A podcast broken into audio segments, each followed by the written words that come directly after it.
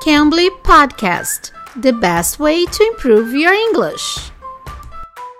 Hey, Teacher Cod. These days, I was I was looking at pictures of my cousin's daughter, and she was so chubby, so chunky, so adorable that I looked at her and I thought, oh my gosh, I could just eat you. Teacher Sarah. Oi, pessoal, eu sou a Teacher Kai. Estamos começando mais um podcast do Cambly. E hoje a Teacher Sarah vai falar de uma expressão usada por eles quando eles querem falar alguma coisa de alguém. Então vamos prestar atenção nessa expressão. E olha só, se você nunca usou o Cambly, você vai lá e use o código TEACHERK, que você vai ter uma aulinha totalmente grátis com esse código. TEACHERK, tudo junto, e você tem uma aulinha totalmente grátis, tá bom? No Cambly você fala com nativos a qualquer hora do dia, então aproveite, tá bom? Teacher Sarah, you told me that you were looking at her pictures and you could eat her. Yeah. What does that mean? It means that she was just so cute, so adorable that you just can't stand it. It doesn't mean I actually want to get a fork and knife and eat the baby, right? It's just she's so cute. It's something we used to say someone's so, so cute, you just want to, oh, eat them. Ah, nós temos essa expressão aqui no Brasil, né? Que a gente fala assim, apertar, morder, quando uma pessoa é gostosinha, assim, você quer pegar, apertar, morder alguém. Então você usa essa expressão.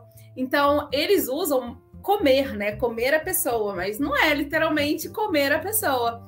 É morder, apertar. Sabe aquele neném gostoso que você quer apertar? Então, essa expressão que a teacher Sarah usou.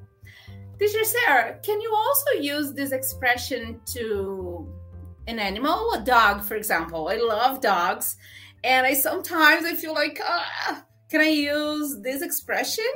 Yes, definitely. My sister yesterday showed me a video of a bunch of little puppies chasing her around, and that's something that you could totally use that expression for. Wow, those puppies are so cute. I just want to eat them.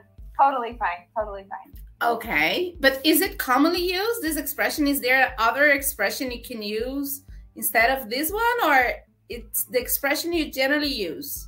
This is the expression that we generally use. Yeah, yeah. Um, sometimes we use like, "Oh, you're so cute. I just want to squeeze you." And so that's kind of like um, similar to Portuguese, but the squeezing or the eating are the normal expressions. But usually, I use eat.